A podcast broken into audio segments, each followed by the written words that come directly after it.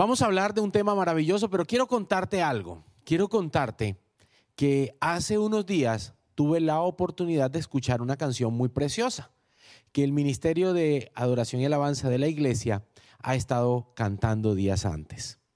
Una canción preciosa, una canción inclusive que ellos hicieron la respectiva traducción del idioma original y hay un cover, inclusive aprovecho para hacerle publicidad, para que usted visite los canales eh, donde está la música de la iglesia Manantial de Dios. Entonces, hay una canción allí que se llama Giret. Esa canción es muy hermosa, yo sé que a ustedes les ha gustado y si les ha gustado, por favor, responda allí en el chat, diga si le gusta y si de pronto esa no la conoces, cuéntanos qué canción te gusta, porque debemos adorar siempre al Señor. Pero esta canción Giret en particular tocó mi corazón cuando la escuché.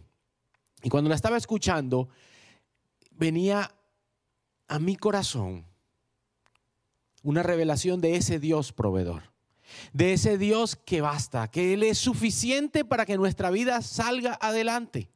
Y recordemos que cuando decimos Jiré, estamos hablando de un nombre de Dios. La palabra de Dios nos enseña, y más adelante lo vamos a estar viendo, de que el Señor tiene diferentes nombres. Uno de esos nombres que tiene el Señor es Jehová Jireh.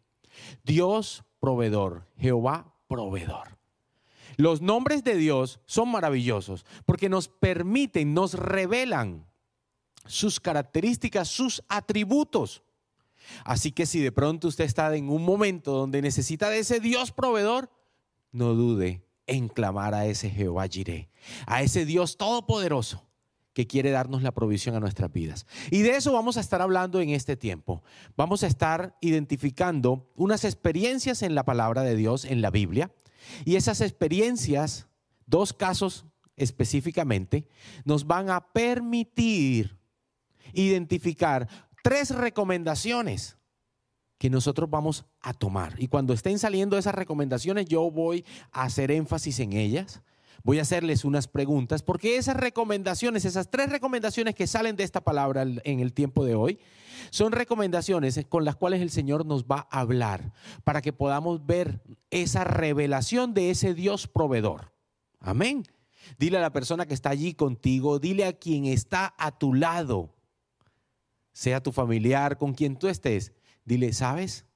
Tienes un Dios proveedor, un Dios que te ama y que va a dar la provisión en tu necesidad. Amén. Yo lo creo y sé que tú también lo crees. Vamos a esa primera historia que vamos a estar viendo, esa primera experiencia. Y la encontramos en el libro de Primera de Reyes. Primera de Reyes, capítulo 17, versículo 22. Vamos a leer Primera de Reyes 17, 12, perdón. Primera de Reyes, capítulo 17, versículo 12. Dice lo siguiente. Tan cierto como que vive el Señor, tu Dios, respondió ella. No me queda ni un pedazo de pan, solo tengo un puñado de harina en la tinaja y un poco de aceite en el jarro precisamente, estaba recogiendo unos leños para llevármelos a casa y hacer una comida para mi hijo y para mí.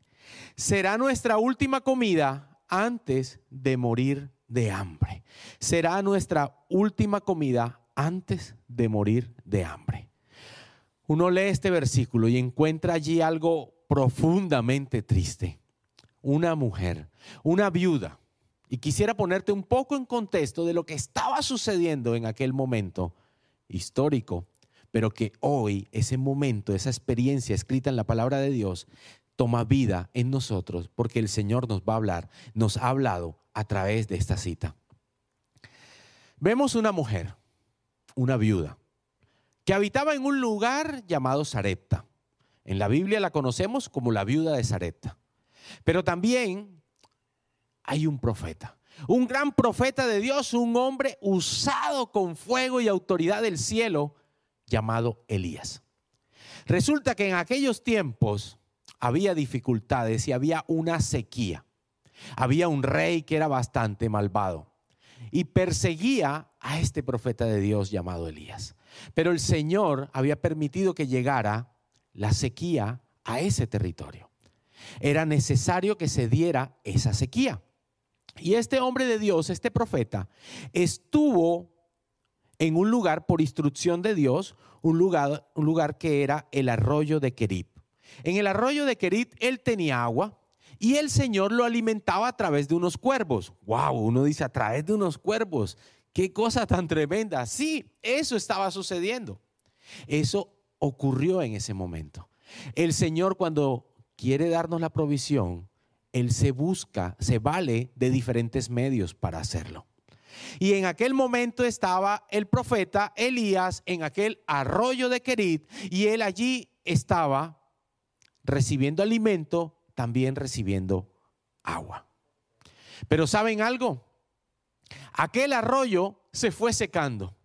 El agua iba poco a poco disminuyendo su caudal, a tal punto que ya no quedaba líquido en aquel arroyo.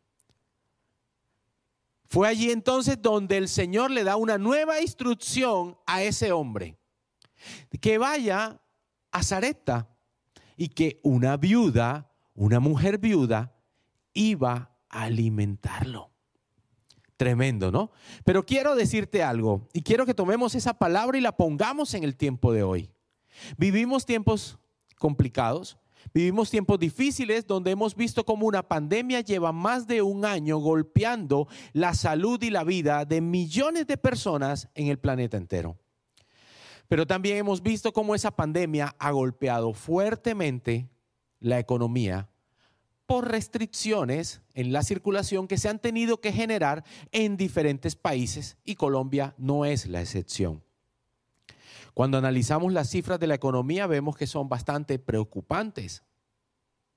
Muchos negocios han tenido que cerrar, muchos ingresos que de pronto contabas con ellos ya no están. Pero ¿sabes algo? ese momento, este momento que atravesamos de dificultades en la economía global, me recuerdan lo que sucedía en aquel territorio. En aquel momento donde había sequía y a causa de esa sequía había dificultades y las personas no tenían provisión. Inclusive aquel hombre de Dios, aquel profeta, aquel Elías, usado por el Señor, que había lanzado palabra y que más adelante el Señor usaría para que viniese la lluvia al territorio. Ese mismo hombre estaba en un momento difícil también y su arroyo se estaba secando.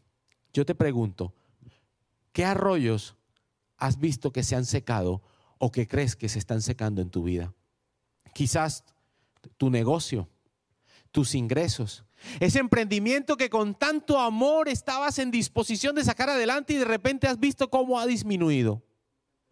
Puede ser esa empresa, puede ser inclusive el trabajo y los recortes que se han venido generando a raíz de la difícil situación, a raíz de esa sequía que hay ahora en nuestro tiempo también, no por falta de agua, sino por otras condiciones. ¿Qué es aquello? ¿Cuál es ese arroyo de Kerib que se está secando en tu vida? Pero no te quiero dejar allí, antes por el contrario aquel profeta de Dios recibió una instrucción del Señor. Una instrucción en la cual Dios le decía, muévete, sal de ese lugar, haz esto, haz aquello.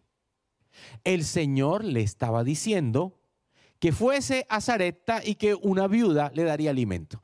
Llega este profeta a esa tierra y encuentra en la puerta de aquella ciudad, en la entrada principal de aquel lugar, encuentra una viuda. En aquel momento recordemos que las viudas tenían unas condiciones sociales bien complicadas, diferente a lo que quizás se pueda ver el día de hoy. En aquel momento eran sinónimo de personas despalidas, había toda una serie de condiciones, había pobreza en su entorno, pero también en la vida de aquella mujer viuda. Y uno se pregunta, pero ¿cómo es que el Señor está respaldando a su hijo, a su profeta, y lo lleva justo donde una mujer y ahí es el versículo que acabamos de leer.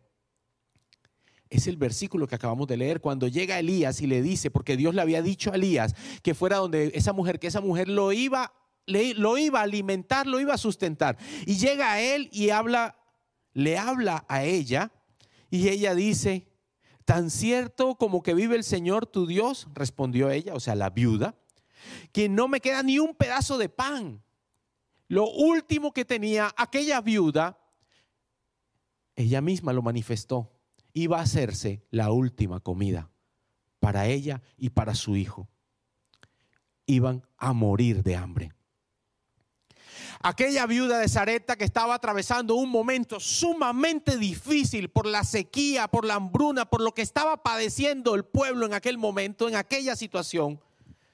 A pesar de esas condiciones, esa mujer se dispuso. Y quiero resaltar, yo te dije que íbamos a ver dos experiencias, dos casos en la Biblia y que íbamos a ir resaltando tres recomendaciones. Pues aquí te comparto la primera, obediencia. Esa mujer estaba en una situación tan difícil y sin embargo llega un hombre de Dios y ese hombre de Dios le dice que le dé agua. Y ella, claro que sí, va a buscarle agua. Pero luego ese mismo hombre de Dios le va a pedir otra cosa. Pero fíjate que la actitud de la mujer, de la viuda, fue una actitud de obediencia porque sabía que aquel hombre era una persona de Dios. ¿Tú estás siendo obediente? ¿Tú sigues las instrucciones de Dios? Te quiero compartir estas preguntas porque te quiero llevar a que podamos tener una reflexión en tu corazón, una reflexión profunda sobre tu obediencia y las otras dos recomendaciones que vamos a ver ahorita. ¿Tú sigues las instrucciones de Dios? Tú a veces deseas algo y si Dios te dice que no es por ese camino, sino que es por otro, ¿tú haces la voluntad de Dios y tomas el camino que corresponde? ¿O eres de esas personas que hace su parecer? ¿Te justificas en tus propias circunstancias? ¿Eres una persona obediente? ¿Una persona diligente? Fíjense que esta mujer no se quedó allí, ella ha podido decir, sí, esto está muy difícil, yo no me muevo. Pero aquella mujer, en medio de la dificultad tan profunda que atravesaba, tuvo la disposición de buscar el agua y luego ella se movilizó y ella, ¿sabes qué hizo? ella le dio de comer al profeta. ¿Tú eres obediente? ¿Tú le haces ese lugar al Señor con tu obediencia? Por lo general, cuando hablamos de Jehová Jireh, relacionamos este nombre de Dios con los temas económicos y financieros. Eso es cierto. Jehová Jireh, Él es tu proveedor en tu economía pero Él es proveedor de mucho más que el dinero. Y eso lo vamos a ver ahorita en lo que vamos a seguir leyendo en la palabra. Pero fíjate que este hombre puso a prueba, por instrucción de Dios, la obediencia en esta mujer. Tú eres obediente. Tú le das los diezmos a Dios. Hay personas que llevan años siguiendo al Señor, pero aún no, se no han entendido la profundidad de ser obedientes y de entregarle nuestros diezmos al Señor porque traen bendición para nuestras propias vidas. Pero esa mujer llega el profeta y le dice, hazme a mí primero comida. Cuando el profeta le dice eso a ella, wow, ella estaba pensando en hacer la última comida para morir junto con su hijo. Y llega este profeta y le dice que le dé primero a ella. Y esta mujer es obediente y lo hace. Eso es lo que evidencia es la segunda recomendación que te quiero compartir. Dice la palabra de Dios en el libro de Mateo, capítulo 6, versículo 33. Dice lo siguiente. Más bien, busquen primeramente el reino de Dios y su justicia, y todas estas cosas les serán añadidas. Aquella mujer entendía que lo primero era buscar del reino de Dios, buscar del Señor. Ella le estaba dando el primer lugar a las cosas de Dios, por eso fue capaz de moverse en obediencia y fue capaz de darle el sustento primero a ese profeta que había sido enviado por Dios. La segunda recomendación es darle el primer lugar al Señor. Tu obediencia, pero darle la prioridad al Señor son fundamentales para que podamos tener una revelación plena de un Dios proveedor. La historia no termina allí. Te quiero contar algo maravilloso de esta historia, que esa viuda hizo lo correcto. Luego, la Biblia en el libro de, Lucas, el mismo Jesús nos dice en Lucas 4, 25, 26, nos dice que esa mujer fue señalada por Jesús después. Había hecho lo correcto. Pero esa mujer creyó. Era de una cultura distinta donde tenían otras creencias. Sin embargo, ella fue obediente. Sin embargo, ella le dio el primer lugar a ese Dios del profeta Elías. Y ella cuando el profeta Elías le da la instrucción y le dice que se iba a multiplicar y que habría alimento en su casa siempre, ella tuvo fe, que es la tercera recomendación. La primera entonces obediencia, la segunda prioridad para buscar de las cosas de Dios y la tercera fe. Y te quiero preguntar, ¿tú crees que Dios hará algo en tu vida? ¿Estás convencido, estás convencida que el Señor va a proveer las respuestas que necesitas? ¿Tienes pleno convencimiento de que Él ya está moviéndose a tu favor? y que puedes descansar con plena confianza en Él, que Él lo va a hacer. La historia no termina ahí. Ya vimos obediencia, prioridad en Dios y fe, pero te quiero contar algo rápidamente para pasar al siguiente caso. Y es que esta mujer tenía un hijo y luego ese hijo enferma y muere. Tremendo. Una mujer que había sido obediente, que había puesto el primer lugar en el Señor, que había tenido fe, que había seguido la instrucción de Dios, muere su hijo y ella le reclama al profeta. Pero ¿sabes qué sucede? Aquel hijo que había muerto, en la oración del profeta, encontró el auxilio de ese Dios todopoderoso. Y el hijo de ella resucitó. Tremendo, resucitó. Yo te quiero decir, ¿qué cosas en tu vida han muerto y que necesitas que resuciten? Tenemos que ir al lugar correcto y el lugar correcto es donde nuestro Dios Todopoderoso, donde nuestro Jehová Jireh, y veremos cómo la respuesta del Señor puede resucitar aquello que había muerto. No sé si tu risa ha muerto, no sé si tu alegría, tu esperanza, tu fe, tu talento, tu gozo se han ido, se han secado como el arroyo de Kerif, han muerto. Pero sabes algo, ese Dios todopoderoso, ese Jehová proveedor, puede resucitar la alegría, el gozo, la provisión, la esperanza en tu corazón. Si lo crees, dile, yo lo creo, Señor. Tenemos otra historia.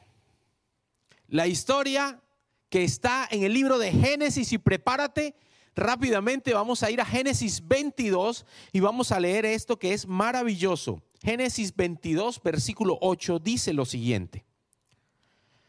El cordero, hijo mío, lo proveerá Dios. Le respondió Abraham y siguieron caminando juntos. Wow. ¿En dónde estamos? Estamos en la vida de Abraham. Dice la palabra de Dios que es el padre de la fe. El Nuevo Testamento habla de manera maravillosa de este hombre. Y este hombre había recibido una promesa de parte de Dios en la cual le había dicho que iba a tener una descendencia y que de esa descendencia vendrían bendiciones que serían muchísimos y que poblarían la tierra, que tomarían la tierra prometida y que pasarían muchas cosas maravillosas para la descendencia de este hombre. Pero resulta que este hombre amaba profundamente a su esposa Sarai, que luego el Señor le puso por nombre Sara, y Sara era de edad muy avanzada. Eran dos ancianos, eran dos viejitos que ya no tenían posibilidades fisiológicas de procrear. Sin embargo, Dios le da una promesa y Dios cumple su promesa. Abraham y Sara tuvieron un hijo, un hijo que amaban profundamente. Su nombre era Isaac. Pero fíjate que el Señor un día le dice a Abraham, Abraham, dame a tu hijo. Dame a tu hijo. Entrégamelo. Dios mío, qué cosa tan profunda. Entregar a su hijo. como si fuera un cordero, como si fuese el sacrificio del holocausto que iba, holocausto que iba a ser entregado al Señor. Por favor. Pero eso le pidió al Señor y ¿sabes qué sucedió? En esa mañana temprano se levanta Abraham tempranito. Imagínense lo que le pide Dios. Nuestro Dios Padre le pide eso a Abraham y Abraham hubiera podido decir, no, yo me levanté tarde, yo no, fue obediente. Vuelvo, recomendación, así como en la viuda de Zareta, aquí está, obediencia. Abraham fue obediente. Abraham pone por prioridad al Señor hacer su voluntad. Y Abraham tenía fe. Y este versículo que acabamos de leer, que dice, el cordero hijo mío lo proveerá Dios, le respondió Abraham y siguieron caminando juntos. Resulta que Abraham iba con su hijo Isaac rumbo a un sitio que era el monte Moriah. En ese monte iba a entregar a su hijo en un holocausto. Iba a sacrificarlo, pero él tenía tanta fe que él sabía que inclusive si él matara a su hijo, sabía que el Dios en el cual él había creído tenía la fuerza, el poder, la autoridad suficiente para levantarlo y resucitarlo. Abraham hizo la voluntad de Dios paso a paso. Y dice el libro de Génesis capítulo 22, versículo 12 al 14.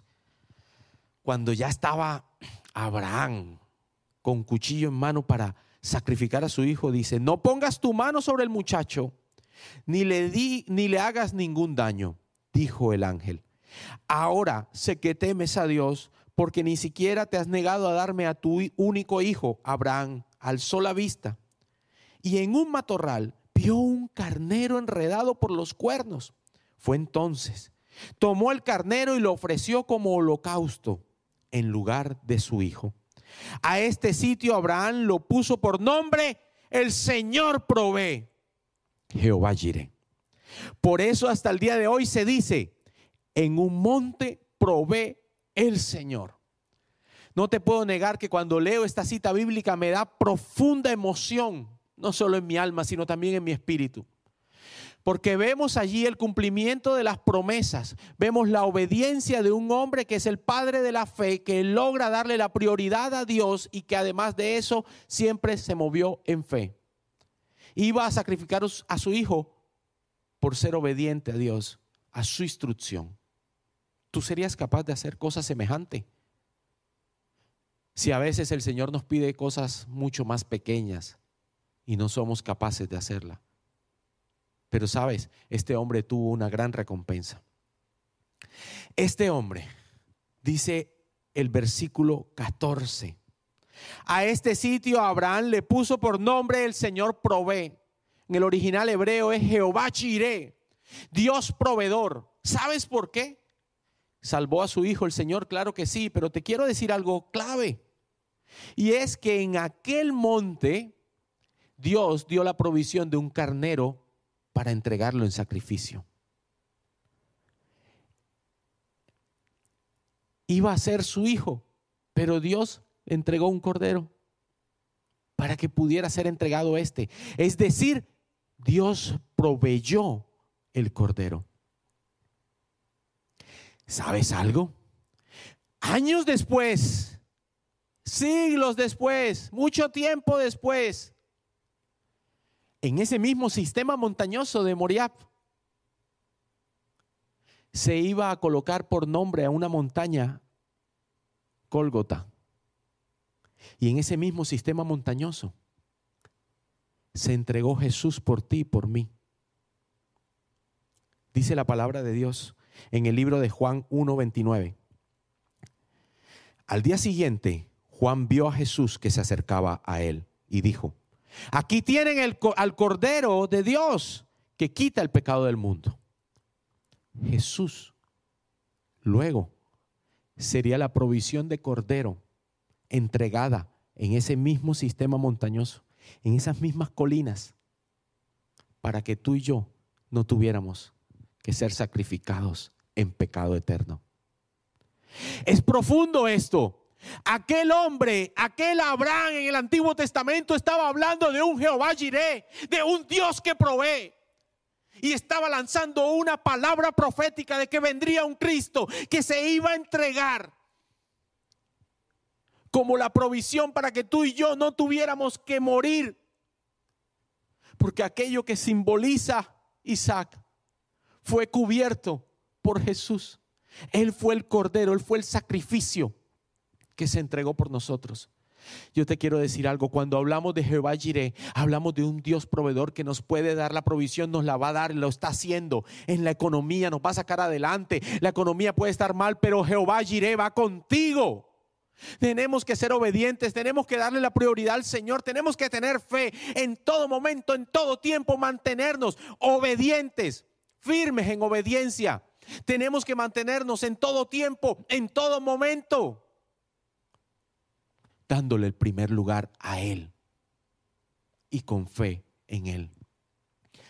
Pero te quiero decir que cuando Abraham dijo, el Señor proveerá, dice la Biblia, en un monte provee el Señor, en un monte provee el Señor, sí, en un monte similar a ese hubo la provisión de Jesucristo y la provisión de Jesucristo hoy, miles de años después, sigue siendo suficiente no importa si estás en dificultad, si la economía no aguanta, si no tenemos con qué, si hay dificultades.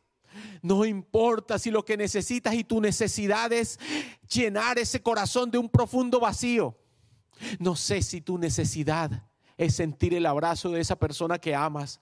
Yo no sé cuál es tu necesidad, pero te quiero decir que hay un Dios todopoderoso que sí conoce tu necesidad. Y ese Dios todopoderoso es aquel que ha entregado a su Hijo unigénito para que todo aquel que en Él crea sea salvo y tenga vida eterna. Ese Hijo que se entregó en un monte para hacer la provisión tuya y mía. Se llama Jesucristo. Él se entregó, se entregó en aquel madero, se hizo maldito por ti y por mí para darnos bendición a nosotros. Y hoy nos está diciendo que ese Jehová Jireh, que se refiere a un nombre de Dios Padre, que es Dios proveedor, se refleja y se materializa en Jesucristo, nuestro proveedor. Jesucristo, aquel que proveyó el sacrificio para que tú y yo no tuviéramos que morir en muerte eterna a causa de nuestros pecados. Jesús es el Cordero.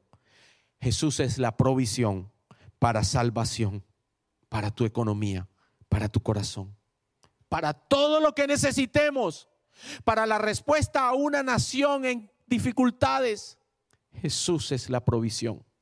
Jehová Jireh, lo digo con mi corazón y quiero que esta palabra te mueva el alma, pero no solo el alma, sino que ministre tu espíritu porque hay un Dios que necesita moverse en todo tu ser, espíritu, alma y cuerpo. Y yo te quiero invitar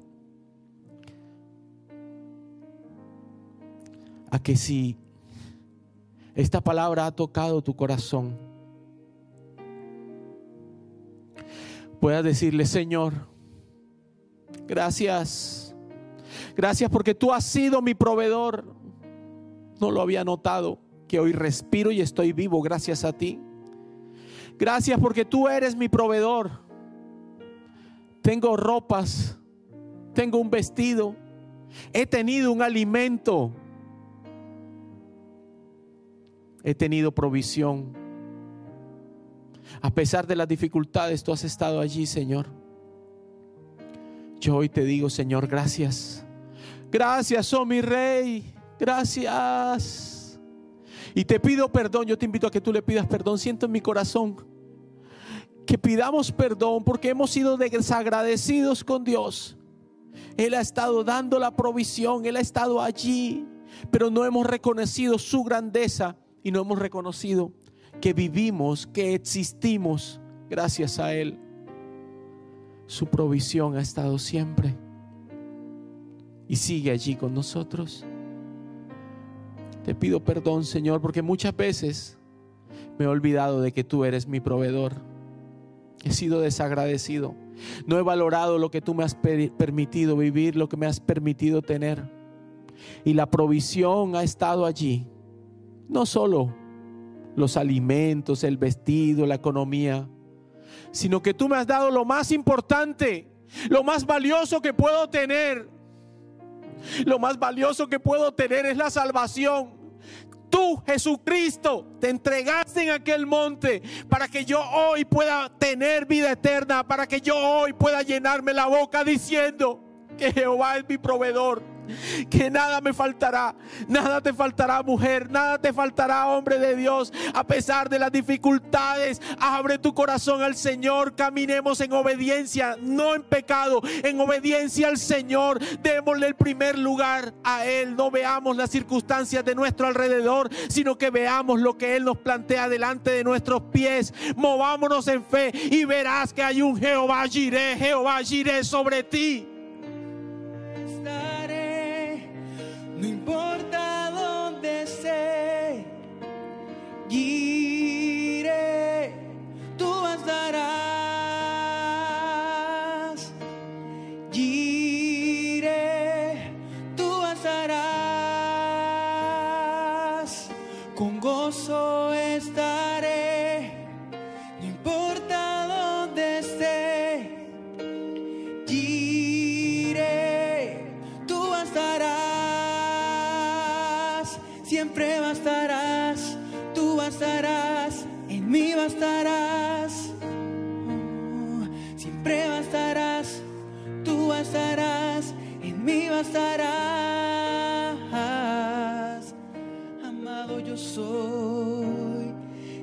sido escogido. Así es, Señor. Conozco quién soy y lo que has hablado. Amado yo soy, más de lo que imagino.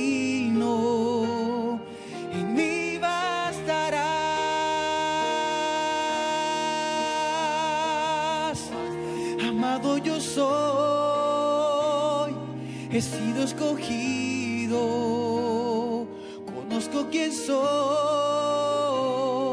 y lo que has hablado. Amado yo soy, más de lo que imagino. En mí bastarás. Tú eres suficiente, Dios, gracias. Gracias, Señor. Muchas veces he creído que tú eres poco. Perdóname, qué equivocado he estado, Señor. Tú eres suficiente. Contigo me basta, Señor. Tu provisión, tu provisión, Señor me permite que hoy pueda levantar mis manos al cielo y saber que tengo perdón de pecados, saber que tengo vida eterna, saber que no voy a arder en un infierno, sino que voy a deleitarme en tu presencia algún día, Señor. Y ahora aquí en la tierra también me deleito, por eso te adoro, por eso, Señor, mis manos son levantadas hacia ti. Yo te invito a que tú levantes tus manos al cielo y gózate, porque ha venido tristeza, ha habido desolación. Fíjate cuando leíamos en De Reyes, esa viuda de Zarepta, ella iba a preparar su última comida porque iba a morir. Sin embargo, llegó del Señor, llegó del cielo un profeta que le dio una instrucción.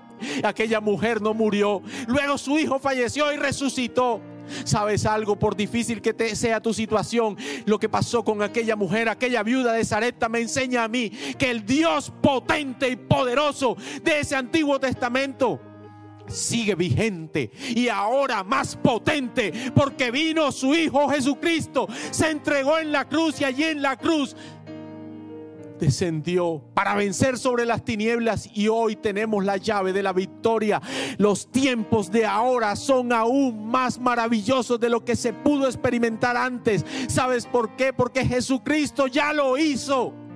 Ya tu proveedor ha pagado la cuenta. Ya tu proveedor ha pagado la deuda de pecado. Ya tu proveedor ha pagado la deuda económica. Ya tu proveedor ha pagado la deuda de salud. Ya tu proveedor ha pagado todo aquello que te aqueja, que te trae zozobra. Por eso en el nombre de Jesús podemos levantar nuestras manos y decir, Jehová iré. Oh,